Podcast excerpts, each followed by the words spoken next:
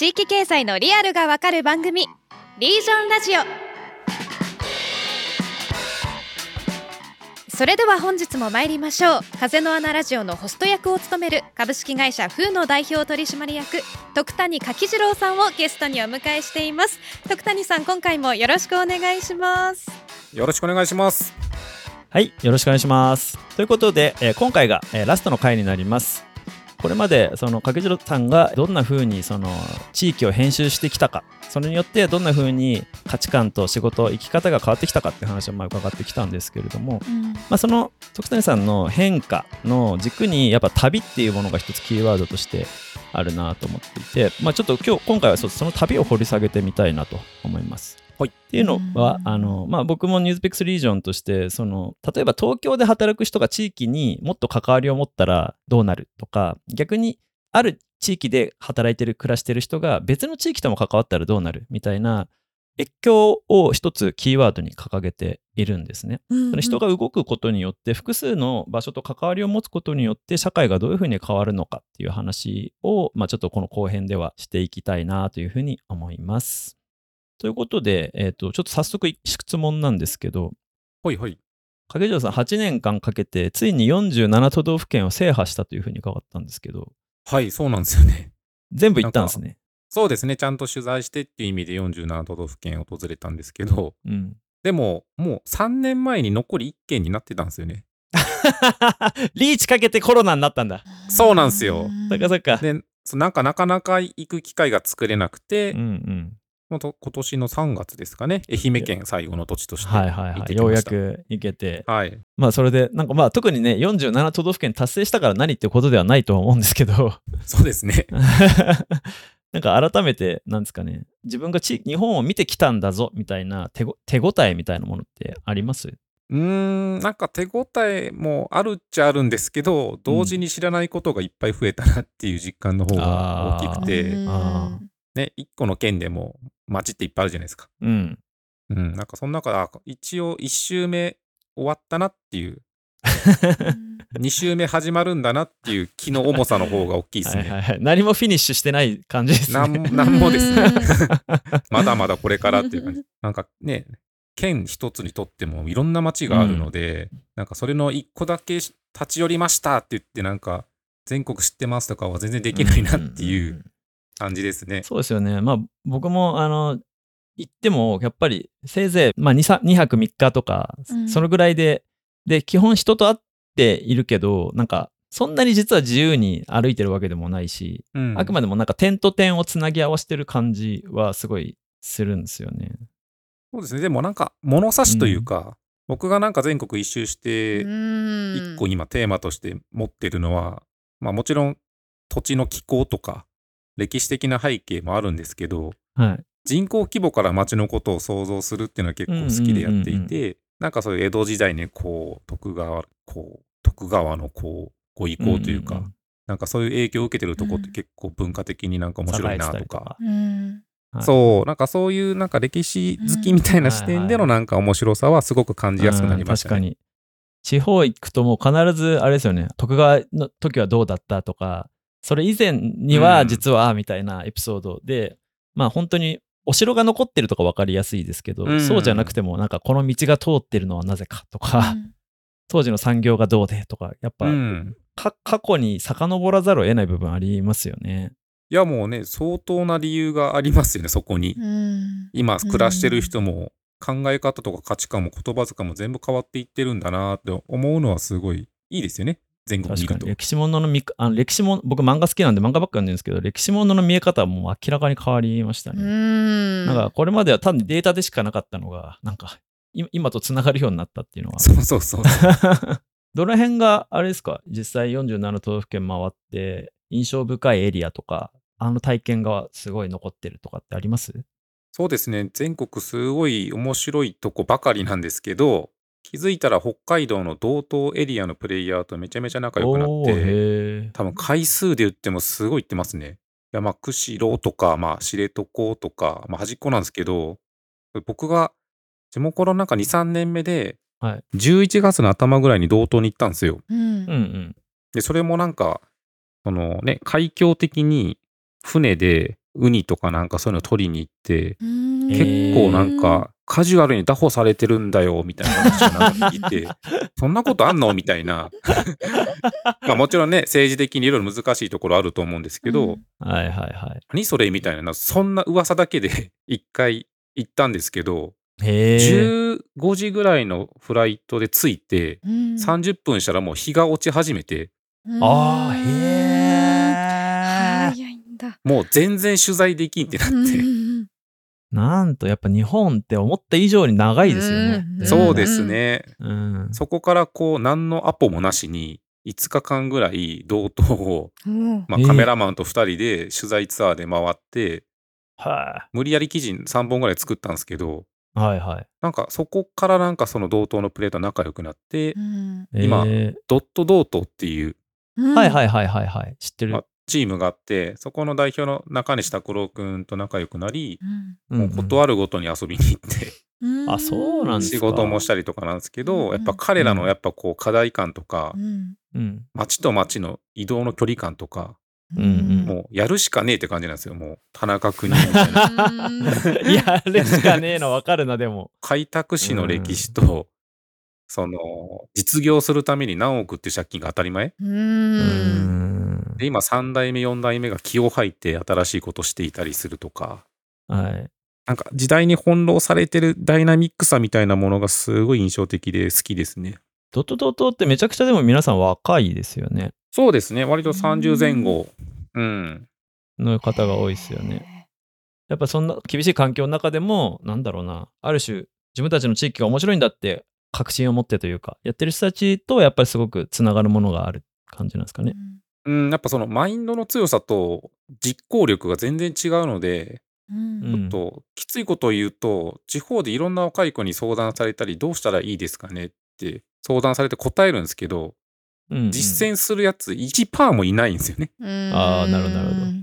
その中で同等の彼らはもう必死感が全然違うので、うんもうやるべきこと全部やってるんですよね。だから結果出してるし、えー具体的にどういうことをしてるんですか？ドット同等さんは。そのガイドブックみたいなものを作って、そこを起点に雇用とかその求人の情報を手伝ったりとか、いろんなメディアの発信もしているんですけど、うん同等のことといえば彼らっていうもう記号になってるので、で、ドットドットの意味がそのドットって点ですよね。同等に点を打って面にしていくっていう活動をしているので、まあ、何でもやってるというと多分違うとは思うんですけど、その日本の一番遠いところの厳い。しい土地のアテンドであったりとか、その地域を盛り上げるっていう意味で、若い子に希望を作ってますよね。ね。多分その地域商社かけるローカル事業コンサルみたいな感じなんですかね組み合わせとしては。まあ多分地域商社っていうのは結構意味合いあってるのかもしれないですけど、僕もはい詳しくわからないぐらい多分今多岐に広がってると思いますね、需要がうん。うんうんなるほど。うん。こういうチームってなんか結構増えてるとは思っていてうんうん。僕もそんな手触りを持って言えるわけじゃないんですけどやっぱりその地域のある種志ある人たちが自分たちの力で自分たちの地域を変えるっていうことののためにコミュニティ化していくっていう動きって結構いろんな地域で起きてるなと思っていてこれって結構多分割とここ数年の一つの潮流なのかなというふうにも思うんですね。うん。そうですね。例えば昔ながらのそのライオンズクラブとかあの JC とかとはまた違うなんか新しい勢力って言ったらあれですけど、うん。ち地域の集合体みたいなものが出てきているなと思っていてやっぱそういう人たちとの出会った記憶とかの方がやっぱ残るっていうことなんですかね。そうですね。その、編集者としていろいろ関わって記事作ったりとかして、その、うんもともと何でもなかった奴らが、うん本当に実践を重ねていって、大きなこう、運動体になっている。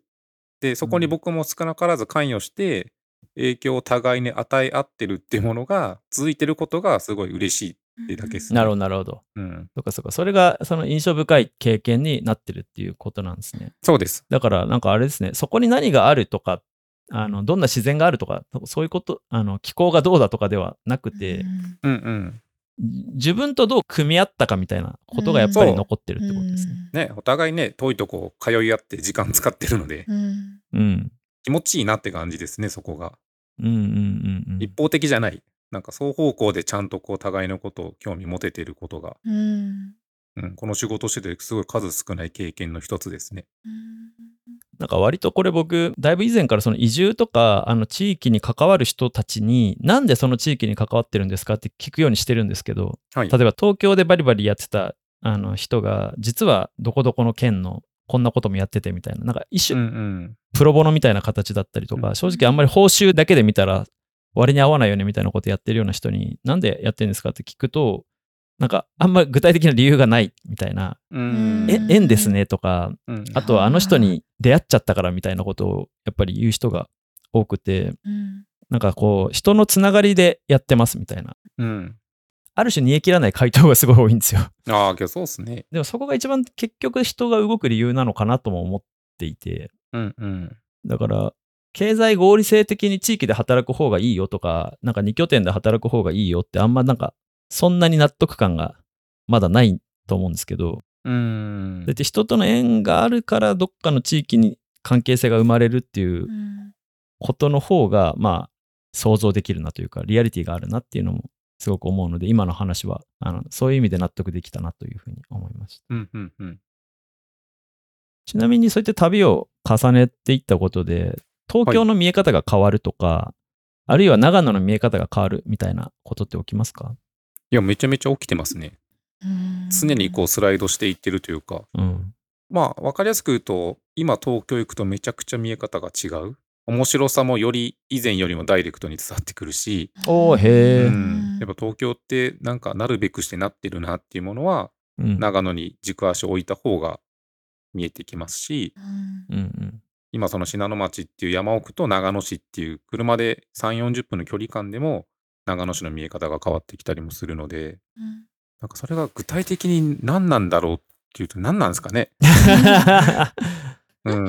その主体がずれていってるので、俺はここで生きてるっていう状態がうん山奥にずらすと、やっぱ長野市ってちょうどいいよな。うんうんうんまあ、そんな不満ベースで動いてるわけじゃないので、好奇心が赴くままに場所を変えていくと、その土地の見え方が多様的になって、なんかあらゆる物事、まあそうそうだよなってこう、しょうがねえっていう感覚も強くなるし、こう一人一人のなんかやってることに目くじら立ててもなんかしょうがねえなっていう気持ちも強くなってくるというか。う、ん。なんか世代の変化もあります？自分の年齢が変わったことでみたいなのもありますか？めっちゃくちゃあると思いますよ。まあ僕ね、もともと割と人見知りでみたいなところから来てたのが、地元の編集長をやってる8年間は、まあ上京してからは社交的になろうと努力してたんですけど、おー、はいはいはいはい。まあコロナもトリガーになって、パーティートークめっちゃ苦手になってますね。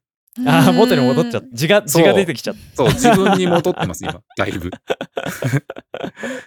ああ、でもそれは会う人の量は減ったんですか？うーん、東京にいる頃に比べたら減ってるとは思うんですけど、逆に長野の若い子たちとの接点が増えたので、彼らの話聞いたりとか、うん。まあ結果、出会う場所とか、うんはい何を話すかっていうのは変わってきている。うんうん。けど、それなりに人とは会ってますね。うん社交はまあしてる。う んでもまあ、その、東京でいる時のスタンスとは違うってことですね。そうですね。まあそれも年齢と立場が変われば、うん性質も変わってくるので、なんか、大切なものとかっていうのは変わったりします？あー、まあもう、ありていに言えば健康ですよね。うん もう、長野にいる時は健康？それともずっと健康？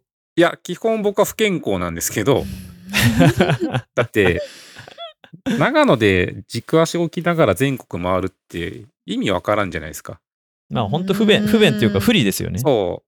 多分東京にいながら全国行った方が絶対アクセスいいんで、ううんん、飛行機乗るにしてもね、うん長野だったら大変だけど。そう、移動距離も増えてるし、うんまあただその健康っていうものを保たないと、地元の好奇心ってキープできないので、うんうん。必然性があって健康に向き合わないと、もう今まで通りのパフォーマンス出せないとよくある話です。おじさんの。なんかめちゃめちゃいろいろ飲んでるって聞きましたけど。だから別に長野に来てから酒の量が減ってるとかじゃないんですよね。うん。スナックも始めたんで、うん。ああ、確かにね。週5とかで飲むことが普通じゃないですか、未だに。う。うん。んそれを補うために、信濃町に行って距離を置いてるんですけど、結果こっちでも友達増やしたりしてるんで、飲む機会が減らないし、だからまあ変わらないっすよね、その。うん。苦手じゃないことはやれちゃうので、うん。なん。かそこをまあどんだけ自制して体を動かす時間を増やすかっていうのをエンタメ的に変えていくために畑したりとか。うんなんか自分と同じようなやり方とかを他人に勧められますかっていう、なんかよくちょっと漠然とした質問なんですけど、ああ。みんながみんなそんなね、動き回んなくてもいいと思うんだけど、はい。その世代とかライフステージのシフトとともに、あの、住む場所が変わっていくっていうことを人に勧められるかどうかっていう、すごい素朴な質問なんですけど、これ。あ、でも僕は割と進められる方ですね。うん。進めていますし、人の価値観を動かすのめちゃめちゃ好きなんで、はいはいはい。なんかそれのやり方がどんどん巧みになっていってる。タイヤの交換する場所を教えたりとかして。そう、まあね、悪い言い方をすると、移住は人さらいだっていうね、おー、はいはい。うまく人をさらわないといけないんうんで、さらわれた方がなるほど。気づいてないぐらいのうん、え？うんうんうんうんここ住みたいって思わせるように、こう、うんああ、おもろ。うんうんそれは結構趣味でやってますね、移住は。うんへえ。それってどうなったらいいなと思ってひさらってるんですか？あ、けど基本的に僕は好きな人を好きな場所に、身近に住んでもらえたら楽しいと思あ、ってる身近に？だけです。あ、それはな長野においでよっていう意味でそうですねのささらいなんですね。うん。まあなんかそのちょっと芽が出てる人はいるじゃないですか。うんうんうん。なんかちょっと東京疲れててとか、そうね。なんかそうね。まあ子育て的に環境を変えたいとかってみんなあるので、その時にいかに押し付けないで、こんな価値観もこんな価値観もあって、こんな風に暮らして、こんな仕事があって、こんな友達がいるよっていうのを、うん、衣食住全部見せるみたいな。うん。特に刺さるポイントって何ですか？でもやっぱ家ですね。その、おー、そうなんだ。え家をただこう、物件情報で見せるんじゃなくてう、んうん。すでに移住してる人の家の中に連れていく。うんうんこえ、この広さでこんな自由に中いじれて月5万円なのみたいな。ああ、へえ。なんかそこの衝撃はやっぱりみんな刺さるというか、へえ。じゃあ今まで20万払ってたの何だったんだろうみたいな。はいはいはいはい。えじゃあこっちでいいじゃんって思わせることは結構多いかもしれないですね。だから、あの、徳谷さんとかが普通にそれで幸せそうに暮らしてるっていうのが、うんあの、信頼としてあるわけですよね。その家だけじゃなくて。うんそこが大きそうですねうん。あと、僕がいるんで大丈夫ですって言いますね。はあ、安そ心れだよね、結局確。かにそういうこう芽が出ているような人ってどういう世代でどういう世帯の人が多いなって傾向ありますか？まあ、もともとはそのね、子供生まれて1歳、2歳でっていう、まあ、まあ、3人ですよね、家族の世帯として。うんは、まあ、よくある話だとは思うんですけど、ここ最近長野で感じるのは20代の半ばぐらいですね。若い世代がえなんでですか？なんでなんでしょうね。これはなんか言い方間違えるとなんか東京批判みたいになってしまうんであれなんですけど、うん僕がその目をかけてというか、この子いいなと思った人が普通に、まあ、キャンプ好きでとか、うん東京生まれの子が長野でちょっと住んでみたいって思ってることは、時代の変化も空気の流れもあると思うんですけど、やっぱメディアの情報に触れてると生きづらさが際立ってるんで、うん。はあ。じゃあ給料が20万円だとして8万円払わないと都市の生活ができないのか、長野市だったらまあ4万円ぐらいで普通に30平米とか40平米のマンションがあるわけですよ。で、自炊とか料理をしなくなるのはキッチンが狭いからみたいな話あるじゃないですか。うん。うんうん。やっぱ長野にいたらまあそういった環境を普通に手に入れられるので、まあ、しかもね、今だったら家賃2万円分補助されるよとか、そういう後押しもあると、うん。普通にお金使える方がいいじゃないですか。うん。うん。で、ん地方が面白くなってるという空気感は20代の子の方が感じてる。うん、それはすごく俺も思いますね。なんか多分今の40前後すぐらいの世代とかの方が、うんあのもうやっぱりと地方には基本希望がないというか成長しようと思ったら都市に出るしかないっていう強い刷り込みがまだ残ってて、であんまりフラットに見れない。うんで若い世代の方が特に僕が最近あの思ったのは海外行って帰ってきた若い世代とかってもうすっごいフラットに見るようになっってるんですようん。ね。自分をどこに置いたら一番自分が伸びるかっていうのを見たときに別に東京もレッドオーシャンだし、うん。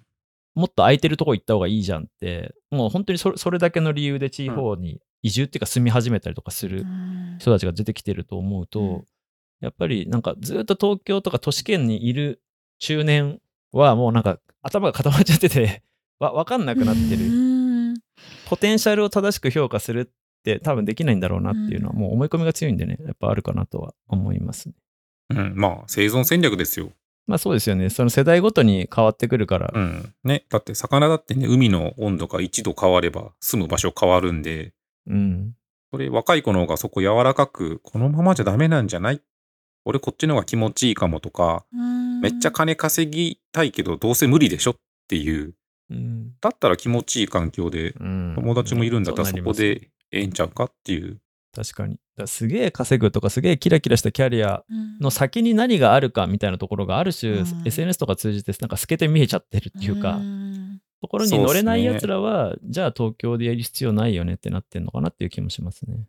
ね。だからこれ、ビジネスメディア批判になったらあれですけど、こう、いや、地方がこうなってとか、こう、深刻さを伝えすぎて、うん。逆に都市部を支える若者がちょっと減っているとか。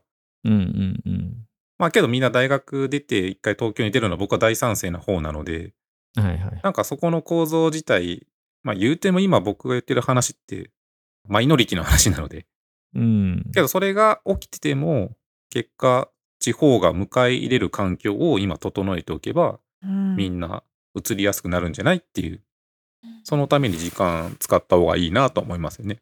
各地であの受け入れる側とかキーになる、あのー人が、まあ、そういう意識を持つとまた変わるのかなというふうにも思いました。うん。ただなんかこうさっきのす思い込みとか刷り込みの話にもちょっとなるんですけど地方ってなんかその最近もほら話題にありましたけどあのしがらみが多くてなんか新しいことやりに行っても、なんか結局地元の有力者の方がパワーがあるから小さい成功してもなんか出ていけって言われてお追い出されちゃうとかなんか移住するんだったらこっちの流儀に従わないといけませんよみたいな感じでみたいなこうなんか同質性が高いえことがしがらみになってるみたいな。で、都会の方がその辺自由だよねみたいなイメージとかあると思うんですけど、47都道府県回ってきた徳谷さんから見るとどう思いますか？